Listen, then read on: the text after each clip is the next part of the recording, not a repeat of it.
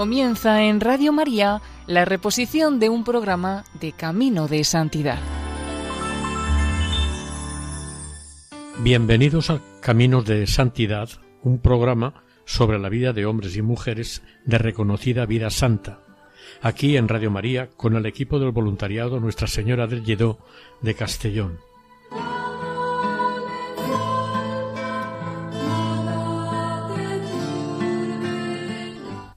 Queridos amigos de Radio María, seguimos hoy con el segundo y último capítulo de la vida de Santa Teresa Benedicta de la Cruz.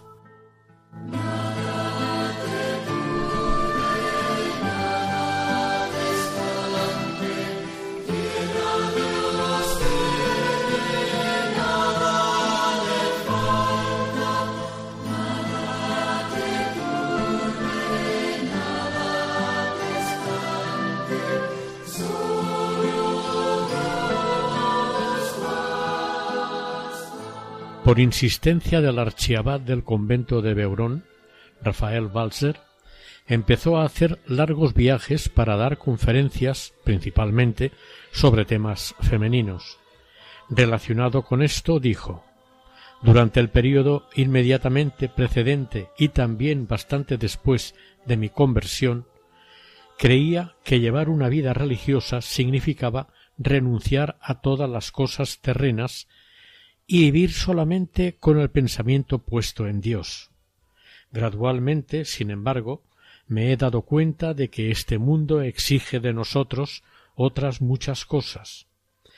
Creo incluso que cuando más se siente uno atraído por Dios, más debe salir de sí mismo, en el sentido de dirigirse al mundo para llevar allí una razón divina para vivir. El éxito de sus conferencias fue impresionante. La tempestad de vítores y la ovación que se levantó casi peligrosa. Todos la querían, pero mientras todos hablaban de ella y los periódicos publicaban los puntos de su conferencia, ella estaba ya de nuevo sentada en espira, inclinada sobre el cuaderno de composiciones de sus alumnas, como si nada hubiera pasado. El punto de gravedad de su vida era Dios, y no lo podía mover ni el aplauso ni los insultos de los hombres. Cualquiera que la hablase podía vislumbrar al instante que ella más tarde o más temprano se consagraría totalmente a Dios. Beurón le abrió horizontes preciosos. Sabemos por la madre Poselt su biógrafa, que allí recibió Edith una gracia mística extraordinaria de la que jamás dijo ni palabra, y ya todos los años hasta su entrada en el Carmelo pasaría allí todas las Semanas Santas. En 1931 terminó su actividad en Espira. Intentó de nuevo obtener la licencia para poder enseñar libremente en Breslau y Friburgo, pero todos sus esfuerzos fueron en vano. Entonces compuso una obra sobre los principales conceptos de Santo Tomás de Aquino. Potencia y acción.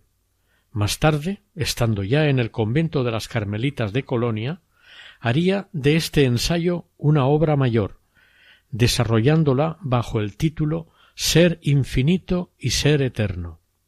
No fue posible imprimir esta obra durante su vida.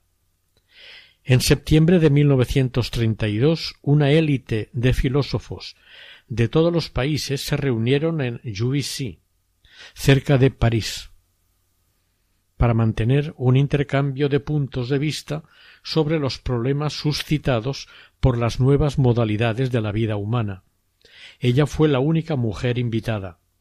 Cuando tomó la palabra, una llama corrió por sus ojos negros de por sí tan expresivos y todo y todo el auditorio quedó subyugado por su encanto.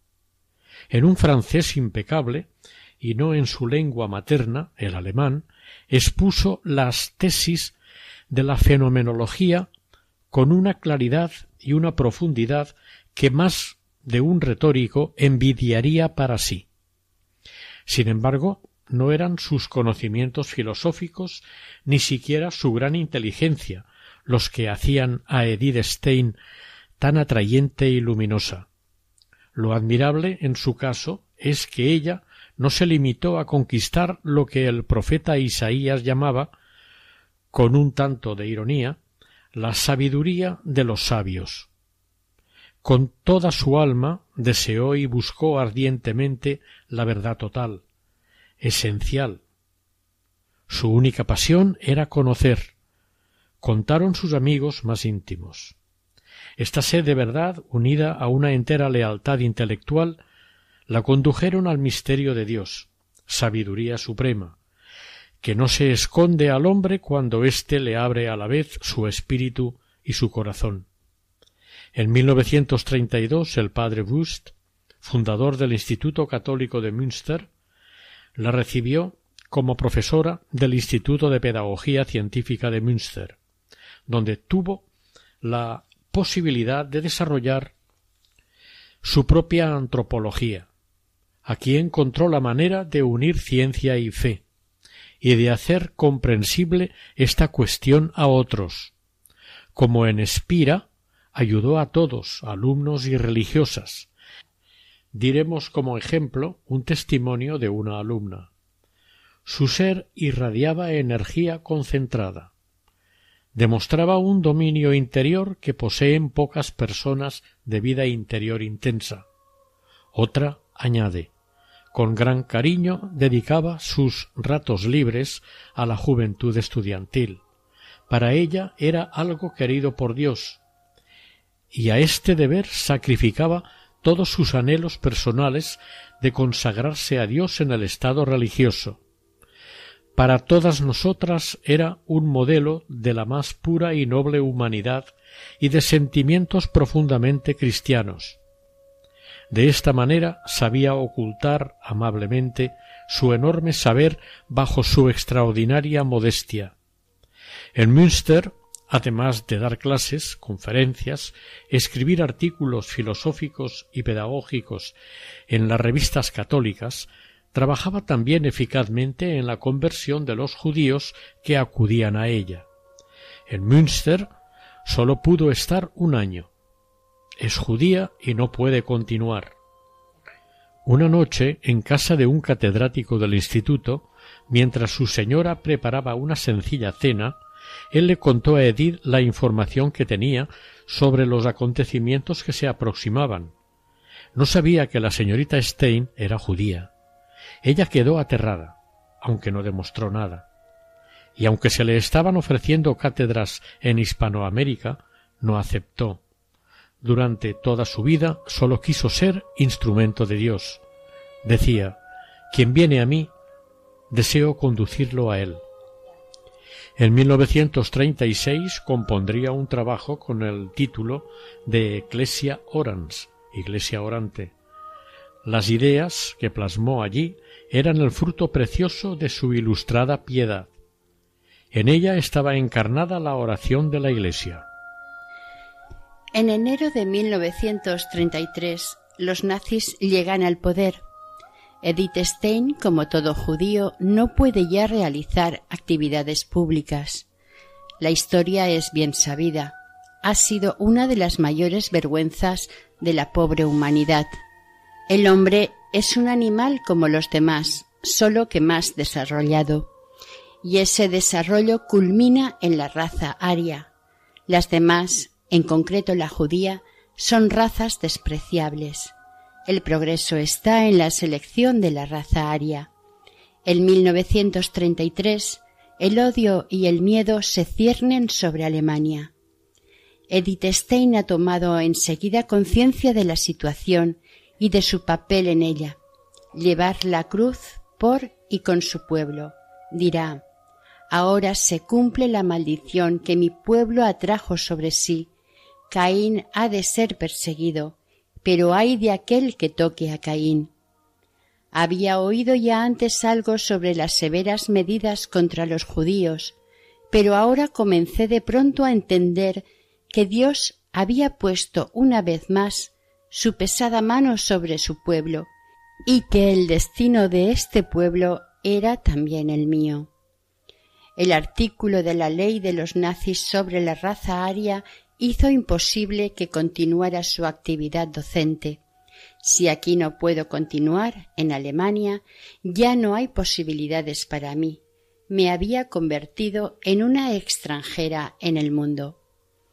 Por si pudiera hacer algo, quiso conseguir una audiencia con el Papa para pedirle una encíclica sobre el tema, pero fue aconsejada de que no la pidiera por lo cual el 12 de abril de 1933 escribió una carta a Pío XI prediciendo todo lo que iba a ocurrir y pidiéndole una encíclica.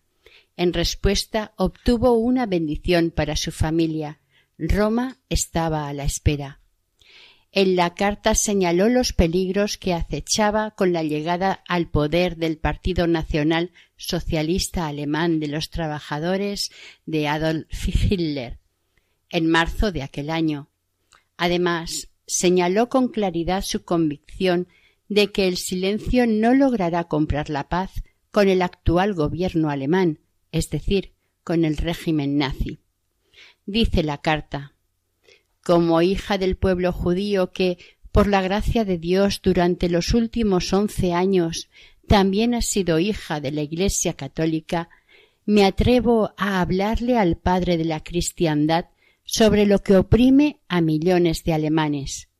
Desde hace semanas vemos que suceden en Alemania hechos que constituyen una burla a todo sentido de justicia y humanidad, por no hablar del amor al prójimo. Durante años, los líderes del nacionalsocialismo han estado predicando el odio a los judíos. Ahora que tomaron el poder gubernamental en sus manos y armaron a sus partidarios, entre los cuales hay elementos probadamente criminales, esta semilla de odio ha germinado. Todos nosotros, que somos fieles hijos de la Iglesia, y observamos las condiciones imperantes en Alemania con los ojos abiertos, tememos lo peor para el prestigio de la Iglesia si el silencio se prolonga por más tiempo. Estamos convencidos de que, a la larga, este silencio no logrará comprar la paz con el actual gobierno alemán. Por ahora, la lucha contra el catolicismo se hará en forma silenciosa y menos brutal que contra los judíos, pero no menos sistemática. No pasará mucho tiempo hasta que ningún católico pueda ocupar un cargo en Alemania a menos que se ponga incondicionalmente al servicio del nuevo rumbo de los acontecimientos. Hasta aquí un extracto de su carta. Para Edith Stein ha llegado la hora del Carmelo y de la victimación. Entre tanto siguió con sus tareas de apostolado, edificando a todos y en todas partes, como cuando se retiró unos días al convento de Santa Lioba para corregir las pruebas de su santo Tomás. Ante esta situación, el archiabad Balzer de Beurón ya no le impidió entrar en un convento de carmelitas, pues no veía posibilidades para ella en el mundo, la ciencia, la enseñanza, la investigación, todas las puertas se le habían ido cerrando por ser judía. Ahora las circunstancias políticas concretas favorecen su entrada. Su hermana Emma contó al respecto que antes de entrar en el convento le dijo que ese había sido siempre su deseo, aunque no le dijo el por qué. Oh llama de amor viva que tiernamente hieres de mi alma en el más profundo centro, pues ya no eres esquiva. Acaba ya si quieres, rompe la tela de este dulce encuentro.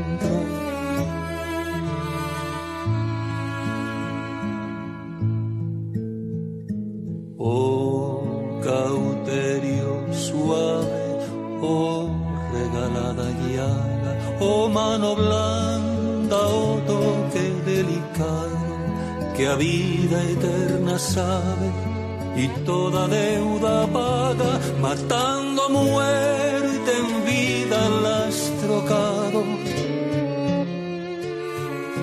De camino hacia Beurón, para visitar a su director, el archiabad Balser, hizo una parada en Colonia, durante una hora santa, en el Carmelo de esta ciudad, sintió Edith que Dios recibía su ofrenda de cargar con la cruz de su pueblo. Estas son sus palabras.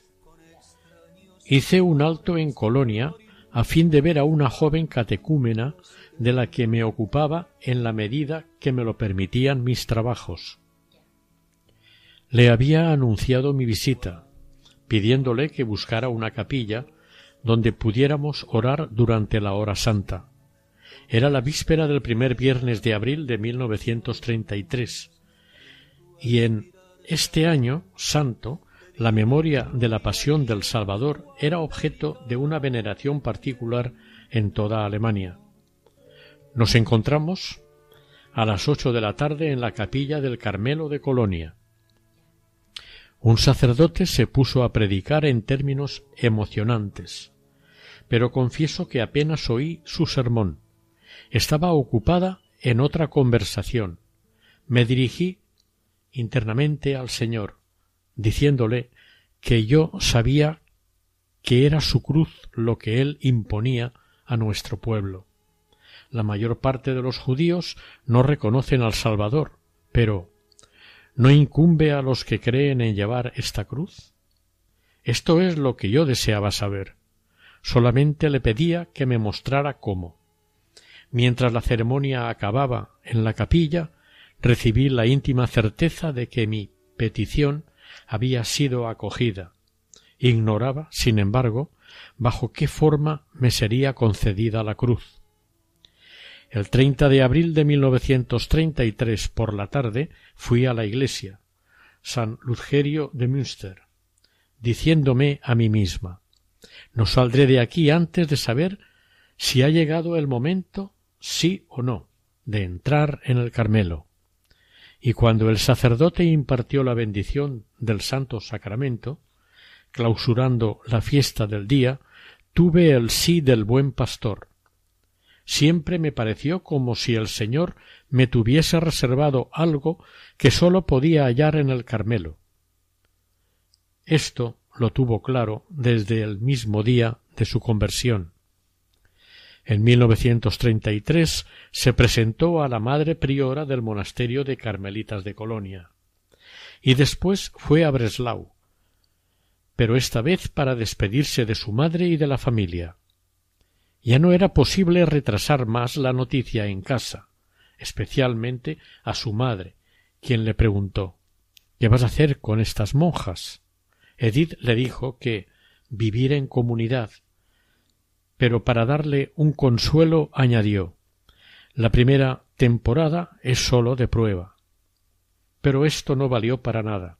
Su madre ya sabía que sería para siempre, dada la firmeza de sus decisiones. El 12 de octubre fue el último día que pasó en su casa, día además de su cumpleaños, que coincidió otra vez con la fiesta hebrea de los tabernáculos, al igual que cuando nació. Edith acompañó a su madre a la sinagoga. Fue un día nada fácil para las dos mujeres. Al volver del oficio judío, la señora Stein le preguntó a su hija ¿No era hermoso el sermón? A lo que Edith le respondió que sí. Su madre siguió. Por tanto, ¿no es posible ser piadoso en el judaísmo? Edith le respondió Ciertamente, cuando no se conoce otra cosa. En aquel momento su madre se volvió hacia ella reprochándole Entonces, ¿por qué has cambiado tú? No se puede decir nada contra él, se refería a Jesús. Puede que fuera un hombre bueno, pero ¿por qué pretendió ser Dios? La señora Stein pensaba en el motivo de la condena a muerte que los jefes judíos impusieron a Jesús. Sigue contándonos nuestra santa. Concluida la cena por fin, nos quedamos mi madre y yo solas en el cuarto. De pronto echó ambas manos a su rostro y comenzó a llorar. Me puse detrás de su silla y estreché fuertemente su cabeza blanca, como la nieve, sobre mi pecho. Así permanecimos largo rato, hasta que me dijo que se iba a la cama. Ninguna de las dos pudimos conciliar el sueño aquella noche. Después del desayuno vino la despedida de su madre y los suyos. Fue dolorosísima, aunque serena. Para ellos, y más en aquellas circunstancias, era una traición a su pueblo, ella que iba precisamente a inmolarse por él.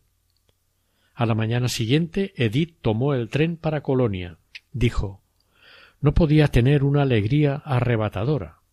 Era demasiado tremendo lo que dejaba atrás. Pero yo estaba tranquilísima, en el puerto de la voluntad de Dios. Al pasar el tranvía por delante de la casa no había nadie a la ventana para hacer como otras veces unas señales de adiós. A la estación fueron Elsa y Rosa.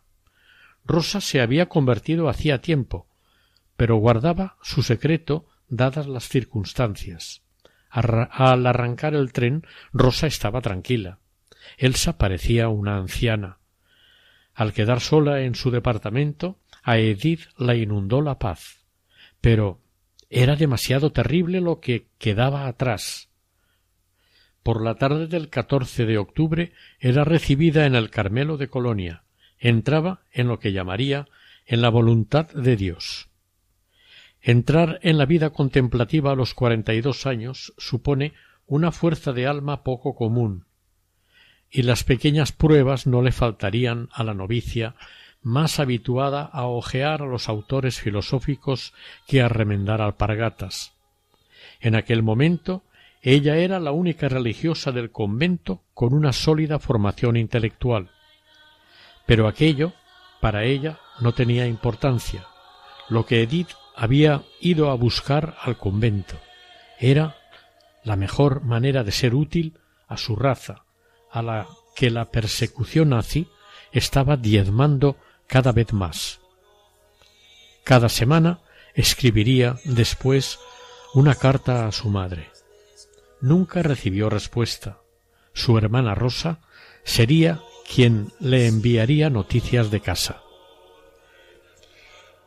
En el Carmelo encontró tal alegría en la sencillez de su liturgia que le hizo escribir así.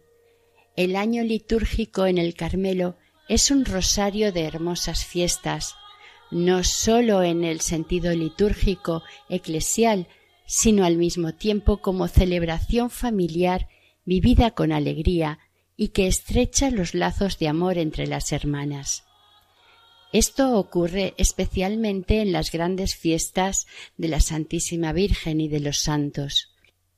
No sólo es la celebración litúrgica propiamente dicha, sino que la vida del convento se llena de mil detalles esos días festivos que hacen gozar y disfrutar aún más las celebraciones de los grandes misterios del Señor.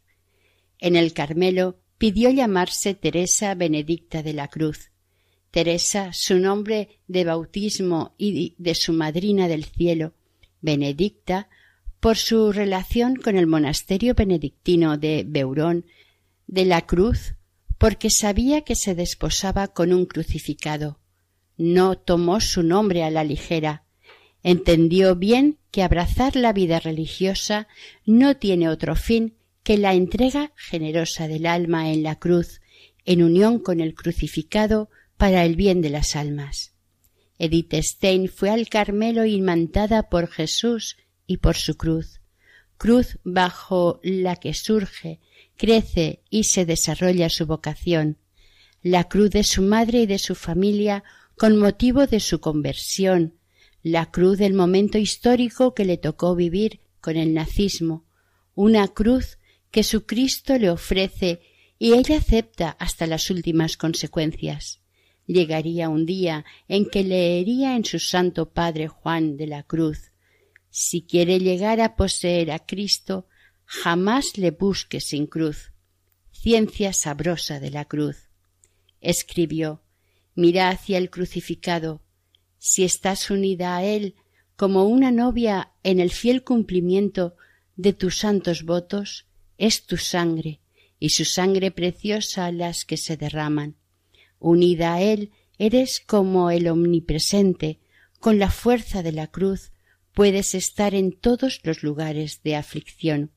Y también hay una vocación a sufrir con Cristo y por lo tanto a colaborar en su obra de redención. Si estamos unidos al Señor, entonces somos miembros del cuerpo místico de Cristo. Todo sufrimiento llevado en unión con el Señor es un sufrimiento que da fruto porque forma parte de la gran obra de redención. El Carmelo de Colonia era muy floreciente en aquel momento, incluso vocacionalmente. Cuando Edith ingresó, la comunidad quedó completa con las veintiuna religiosas que decidió Santa Teresa de Jesús que debía tener como máximo cada Carmelo. El Carmelo de Colonia era sencillo y fervoroso, sanamente tradicional, como casi todos los Carmelos. Todo en una combinación que armoniza lo humano con lo divino, lo ascético con lo místico, observando en tierras tan distintas de España un horario increíblemente fiel a cuanto Santa Teresa prescribe en sus constituciones. Edith encajó enseguida en el convento. Fue obediente en todo, dada la costumbre que tenía ya antes de entrar en el Carmelo de oración silenciosa durante horas y horas y de vida litúrgica, sacramentos, breviario, etc., no se hizo dispensar de ciertos pasos pedagógicos que toda postulante tiene en el Carmelo. Su aprendizaje de la vida del Carmelo lo hizo muy fácilmente, ya que también en el mundo vivía como una verdadera carmelita en todo lo que le era posible. Su vida en el Carmelo fue una confirmación de lo que en el mundo buscaba y vivía. Pero nunca se creyó en lo alto del camino. Ella tan inteligente y realista, sabía que el camino es largo si se quiere profundizar de verdad en la vida y el espíritu del Carmelo. El 15 de abril de 1934, Domingo del Buen Pastor, fecha tan querida y señalada para ella, tuvo lugar la ceremonia de la toma de hábito. El archiabad de Beurón celebró la misa. Desde aquel momento Edith Stein llevará el nombre de Sor Teresa Benedicta de la Cruz. Para esta ocasión, Edith tradujo del latín al alemán el ritual de la toma de hábito que se difundió después por todos los carmelos alemanes. A partir de entonces el padre provincial, de acuerdo con la madre priora, mandó a Sor Teresa Benedicta que continuase sus trabajos científicos que el tiempo del trabajo manual de las hermanas ella lo invirtiese en escribir. El Carmelo muy sabiamente no menospreció sus talentos y preparación, pero Sor Teresa Benedicta no por eso se sintió dispensada de la observancia conventual en todo rigurosamente, lo que le costó mucho esfuerzo por tener que interrumpir con mucha frecuencia su tarea intelectual y tener que hacerla a tiempos cortos.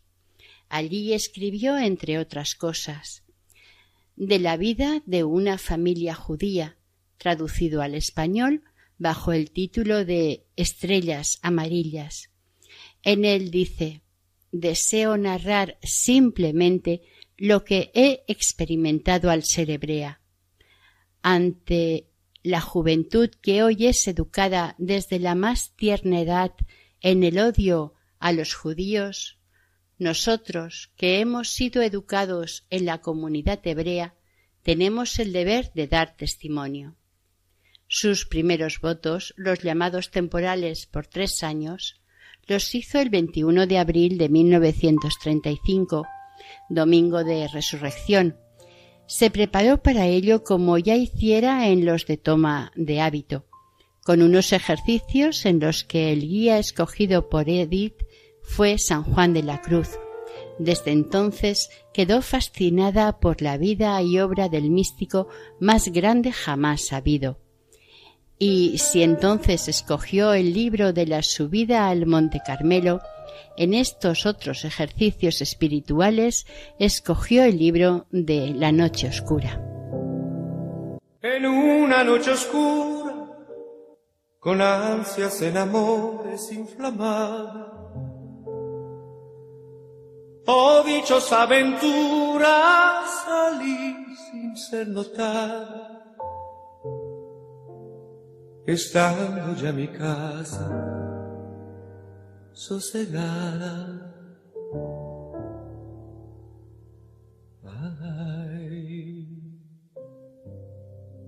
A oscuras y segura por la secreta escala disfrazada. Oh dichosa aventura, oscuras y encelada mi casa sosegada. El 14 de septiembre las carmelitas renuevan sus votos desde el tiempo de la Santa Fundadora. En 1936, en el momento de hacerlo, Sor Teresa Benedicta sintió vivamente la presencia de su madre junto a ella. A la misma hora moría ésta en Breslau tras largos sufrimientos atribuidos a un cáncer de estómago. Sor Teresa Benedicta había sido informada día a día de la gravedad de su madre, quien murió en su fe y ética judaicas. Sin duda, por eso mismo, encontró en Dios un juez misericordioso. Dirá la santa al respecto. Hasta el último momento mi madre ha permanecido fiel a su religión, pero puesto que su fe y su firme confianza en su Dios fue lo último que permaneció vivo en su agonía, confío en que haya encontrado un juez muy clemente y que ahora sea mi más fiel abogada, para que también yo pueda llegar a la meta. La casa y el negocio que iba mal se deshicieron, los hermanos se dispersaron, la mayoría al extranjero para librarse de la persecución nazi. Apenas alguno de ellos pudo despedirse de Edith. En el corazón de nuestra santa hay preocupación, pero no angustia. Los sucesos antisemitas le han llenado el corazón de dolor, pero a la vez el Señor le ha transmitido su paz, esa que el mundo no puede dar y que sólo es posible que venga del príncipe de la paz. Vive preparada para la realización plena de su vocación personal, el misterio de la cruz. Al morir su madre Rosa pudo acercarse a Colonia para prepararse al bautismo. Se la esperaba el 15 de diciembre de 1936, pero la noche anterior Sor Teresa Benedicta tuvo un accidente en la oscuridad de la noche rodó por una escalera y se fracturó el brazo y la pierna izquierdos. Pero no hay mal que por bien no venga. Así pudo Rosa visitarla en la clínica y hablar con ella todos los días sin rejas y recibir de su hermana la última preparación como ella lo sabía hacer. El 24 de diciembre fue el bautizo y Teresa Benedicta pudo ya salir del hospital para el Carmelo, dando un pequeño rodeo para asistir a la cristianización de su hermana, quien en el Carmelo pudo celebrar ya la Eucaristía.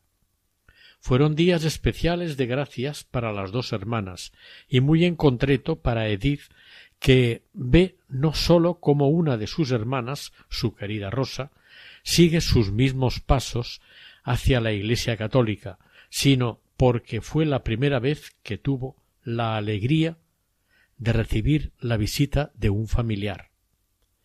Como la señora Stein había ya fallecido, lo que la habría hecho sufrir tanto en la tierra ahora lo vería con buenos ojos desde el cielo. A partir de diciembre de 1937, sin ser aún monja profesa perpetua, se le encomendó el oficio de tornera, uno de los más delicados en el convento, que exige por sí mismo una gran discreción, dado que el torno, sobre todo entonces, era el medio de relación más frecuente con el mundo, y máxime en aquellas circunstancias. Esto nos da idea de la estima en que la tenía la comunidad y la confianza en que en ella depositaron sus superioras. Los últimos votos los emitió el 21 de abril de 1938 y con ello terminó el tiempo de los votos temporales. Según el derecho canónico o eclesiástico, ahora ya era monja capitular con voz activa y pasiva, lo que significa haber sido acogida por Dios para siempre. Escribe al filósofo polaco Ingarden, y esto es algo inefable. En el recordatorio de esta profesión perpetua hizo imprimir las palabras de San Juan de la Cruz, al que dedicará su última obra, que ya sólo amar es mi ejercicio. La entrada de Edith Stein en el convento de las Carmelitas no fue una huida, ya que quien entra en el Carmelo no se pierde para los suyos, sino que le tienen aún más cercano. Y esto porque nuestra profesión es la de dar cuenta de todos a Dios. Dio cuenta a Dios, sobre todo, de su pueblo. El 1 de mayo siguiente, domingo del Buen Pastor, le fue impuesto el velo. Normalmente asistían los familiares y amigos de las monjas, y se hacía con toda solemnidad, algo así como una celebración pública de lo que antes se había hecho privadamente. En esta ceremonia, al igual que en las anteriores, tuvo muchos amigos con ella, pero ningún familiar. Escribió en 1938 Bajo la cruz entendí el destino del pueblo de Dios que entonces, 1933, comenzaba a anunciarse. Quería que entendiesen que se trataba de la cruz de Cristo, que debían aceptarla en nombre de todos los demás. Es verdad que hoy entiendo mejor estas cosas, lo que significa ser esposa del Señor bajo el signo de la cruz. Aunque ciertamente nunca será posible comprender todo esto, puesto que es un secreto. 31 de octubre de 1938 dijo Pienso continuamente en la reina Esther, que fue sacada de su pueblo para dar cuenta ante el rey. Yo soy una pequeña y débil Esther, pero el rey que me ha elegido es infinitamente grande y misericordioso. Esto es un gran consuelo. El 9 de noviembre de 1938 se puso de manifiesto ante todo el mundo el odio que tenían los nazis a los judíos. Ardieron sinagogas, se sembró el terror entre los judíos. La Madre Superiora de las Carmelitas de Colonia hizo todo lo posible para llevar al extranjero a Sor Teresa Benedicta de la Cruz. La noche de fin de año de 1938 cruzó la frontera de los Países Bajos y la llevaron al monasterio de Carmelitas de Echt, en Holanda. Las carmelitas de Colonia pensaron que, siendo Holanda neutral y país de refugiados políticos, Edith podría vivir allí segura. La comunidad del Carmelo de Eg la acogió con los brazos abiertos, llenas de caridad y admiración a la vez por la nueva hermana que Dios les concedía tener entre ellas. Este sería su hogar, hasta que la Gestapo la obligó a salir de él el 2 de agosto de 1942. Por consiguiente, en total, vivió en este Carmelo poco más de tres años y medio. Como si tuviera un presentimiento de su muerte, allí redactó su testamento el 9 de junio de 1939, en el que decía Ya desde ahora acepto con gozo, en completa sumisión y según su santísima voluntad, la muerte que Dios me haya destinado. Ruego al Señor que acepte mi vida y muerte, de manera que el Señor sea reconocido por los suyos y que su reino venga con toda su magnificencia para la salvación de Alemania y la paz del mundo. Por tanto, nuestra santa vive preparada para la realización plena de su vocación personal, el misterio de la cruz. El 1 de julio del mismo año 1939, su hermana Rosa, también convertida al catolicismo, como hemos dicho, llegó al Carmelo de Eck y profesó como terciaria carmelita. Antes había intentado encontrar alojamiento en otro convento en Austria, pero no lo había conseguido. El pueblo sufría y la hermana Teresa, por amor, desea sufrir con él. El amor desea estar con el amado.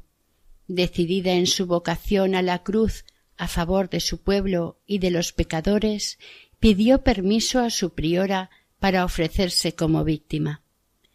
El domingo de pasión de 1939 escribió a su superiora de Eck Querida madre, permítame su reverencia que me ofrezca el corazón de Jesús como víctima expiatoria para la verdadera paz, para que se derrumbe a ser posible, sin una nueva guerra mundial, el dominio del anticristo y pueda establecerse un nuevo orden en el mundo. Quisiera hacerlo hoy mismo, ahora que son las doce.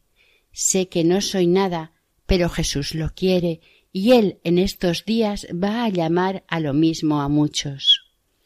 El 9 de junio le escribió Ya desde ahora acepto la muerte que Dios me ha destinado con total sumisión a su santísima voluntad y con alegría. Pido al Señor que se digne aceptar mi vida y mi muerte para honra y gloria suya, por todas las intenciones de los santísimos corazones de Jesús y de María y de la Santa Iglesia, en especial por la conversión, santificación y perfección de nuestra orden, y más particularmente de los conventos de Colonia y de Eck, para reparar la incredulidad del pueblo judío y para que el Señor sea aceptado por los suyos y venga su reino glorioso por la salvación de Alemania y la paz del mundo. Finalmente por mis parientes, vivos y difuntos, y por todos los que Dios me ha dado, para que ninguno de ellos se pierda. En Eck, Edith Stein escribirá a toda prisa su ensayo sobre San Juan de la Cruz con ocasión del cuarto centenario de su nacimiento, 1542-1942. En 1941 escribía a una religiosa con quien tenía amistad. La ciencia de la cruz solamente puede ser entendida si se lleva todo el peso de la cruz. De ello estaba convencida ya desde el primer instante y de todo corazón he pronunciado Ave Crux, expes única. Te saludo cruz, única esperanza nuestra. Esta obra escrita más por obediencia a sus superiores que como obra intelectual fue el fruto de su propio camino interior de inmolación y víctima en imitación al cordero inmolado. Quedó sin terminar encima de su escritorio cuando se la llevaron los nazis. Teresa Benedicta de la Cruz deseó con todo su ser dar respuesta a la vocación de la entrega total hasta la cruz. Entregó su propia vida a favor de los pecadores y por la liberación de su pueblo de la situación tan horrenda que vivían bajo el poder de los nazis. El 13 de enero de 1941 los obispos holandeses publican una carta pastoral en la que se muestran contrarios a que los católicos pertenezcan al partido nazi. El 1 de septiembre sale una orden del nacionalsocialismo por la que todos los judíos en territorio alemán o bajo su dominio deben llevar una estrella amarilla. Edith se entrega a escribir y en el mes de noviembre redactó la obra mencionada la ciencia de la cruz, que es de las más famosas. En ella, entre otras cosas, dirá Bien está el venerar al crucificado en imágenes y fabricar crucifijos, pero mejor es que las imágenes de, de madera y piedra se conviertan en imágenes vivas. En 1942 empiezan las deportaciones de judíos. Luteranos, calvinistas y católicos acuerdan leer el mismo día un texto conjunto de protesta en sus servicios religiosos. La Gestapo amenazó a todas las autoridades cristianas de Holanda con extender la orden de deportación a los judíos conversos a sus credos. Los calvinistas y los luteranos dieron marcha atrás, pero Pío XII se mantuvo firme. El texto de condena se leyó en todas las iglesias católicas de Holanda. La venganza se cumplió unos días más tarde.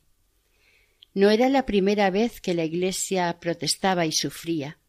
Ya el día de Pascua de 1939, la encíclica de Pío XI condenando duramente el nazismo se había leído desde todos los púlpitos de Alemania. Muchos sacerdotes y católicos comprometidos sufrieron graves consecuencias. Esta condena ocurrió antes de que Francia e Inglaterra se decidieran a condenar y luchar contra Hitler. Dijo Edith sobre el trato que recibían los judíos. Jamás había pensado que los seres humanos pudieran llegar a ser así y tampoco podía pensar que mis hermanas y hermanos debieran sufrir tanto. Cada hora rezo por ellos. Oirá Dios mi oración. En todo caso, oye ciertamente sus lamentos. El profesor Jan Nota, cercano a ella, escribirá más tarde. Para mí, ella, Edith, es, en un mundo de negación de Dios, una testigo de la presencia de Dios. En abril de 1942, Edith y Rosa son fichadas por la Gestapo. A la vista de los graves peligros que corren en Holanda, la comunidad del Carmelo empezó los trámites para que Edith y Rosa pudieran emigrar a Suiza o España, pero los intentos no surtieron efecto. El 2 de agosto de 1942 llegó la Gestapo al convento de las Carmelitas de Eg. Edith se encuentra en la capilla con las otras hermanas. En cinco minutos debe presentarse junto con su hermana Rosa, que prestaba servicio allí mismo. Las últimas palabras de Edith Stein que se oyeron en Eg estaban dirigidas a Rosa. Ven, vayamos por nuestro pueblo. Las dos mujeres junto con otros muchos religiosos y religiosas, así como judíos convertidos al cristianismo, fueron llevados al campo de concentración de Amersfoort y dos días más tarde al de Westerbork, los dos en Holanda. Se trataba de una venganza por el comunicado de protesta de los obispos católicos de los Países Bajos por los progromos, es decir, las redadas y las deportaciones de los judíos a los campos de concentración. Al amanecer del 7 de agosto de 1942 salió una expedición de 987 judíos hacia Auschwitz, en Polonia. A la santa la llevaron a la barraca 36 y fue marcada con el número 44.074 de deportación. El 9 de agosto, Sor Teresa Benedicta de la Cruz, junto a su hermana Rosa y otros muchos de su pueblo, murió en las cámaras de gas de Auschwitz. Murió como judía y mártir de la fe católica, a los cincuenta y un años de edad. Su cuerpo sin vida fue quemado y las cenizas o los huesos fueron arrojados a un campo que había al lado. Fue una mujer de una inteligencia y cultura extraordinarias. Dejó numerosos escritos de elevada doctrina y de honda espiritualidad. En 1962 se inició su proceso de beatificación. Teresa Benedicta de la Cruz, considerada por el catolicismo mujer hija de Israel, mártir por la fe en Cristo y víctima del exterminio del pueblo judío. Fue beatificada por Juan Pablo II en Colonia el 1 de mayo de 1987. Con su beatificación la Iglesia rindió honores, por decirlo con palabras de Juan Pablo II, a una hija de Israel que durante la persecución de los nazis ha permanecido, como católica, unida con fe y amor al Señor crucificado, Jesucristo, y como judía a su pueblo. Dijo además el Papa Nos inclinamos profundamente ante el testimonio de la vida y la muerte de Edith Stein, hija extraordinaria de Israel e hija al mismo tiempo del Carmelo, Sor Teresa Benedicta de la Cruz, una personalidad que reúne en su rica vida una síntesis dramática de nuestro siglo, la síntesis de una historia llena de heridas profundas que siguen doliendo aún hoy en día. Síntesis al mismo tiempo de la verdad plena sobre el hombre, en un corazón que estuvo inquieto e insatisfecho hasta que encontró el descanso en Dios. El mismo Papa Juan Pablo II canonizó a la judía, filósofa, monja, mártir y beata Teresa Benedicta de la Cruz, carmelita descalza, el 11 de octubre de 1998 en la Basílica de San Pedro en Roma. En esta ocasión hubo representación de la familia Stein, fue también este Papa quien la declaró copatrona de Europa el 12 de julio de 1999 en el marco de la apertura del Sínodo de Europa.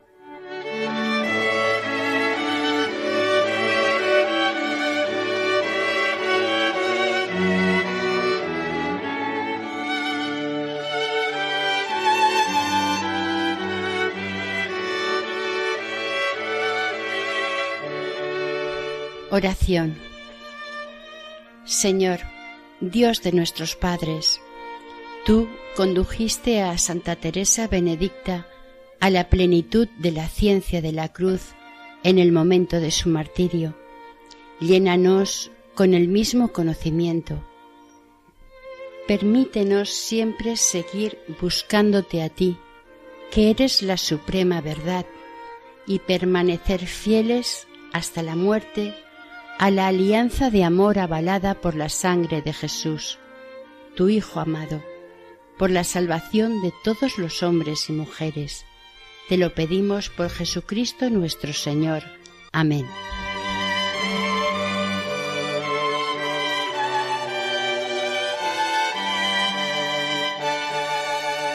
Terminamos aquí el segundo y último capítulo dedicado a Santa Teresa Benedicta de la Cruz también conocida como Edith Stein. Este programa ha sido confeccionado por el equipo del voluntariado de Radio María en Castellón Nuestra Señora del Lledó. Esperamos haya sido de su agrado y deseamos que el Señor y la Virgen les bendigan.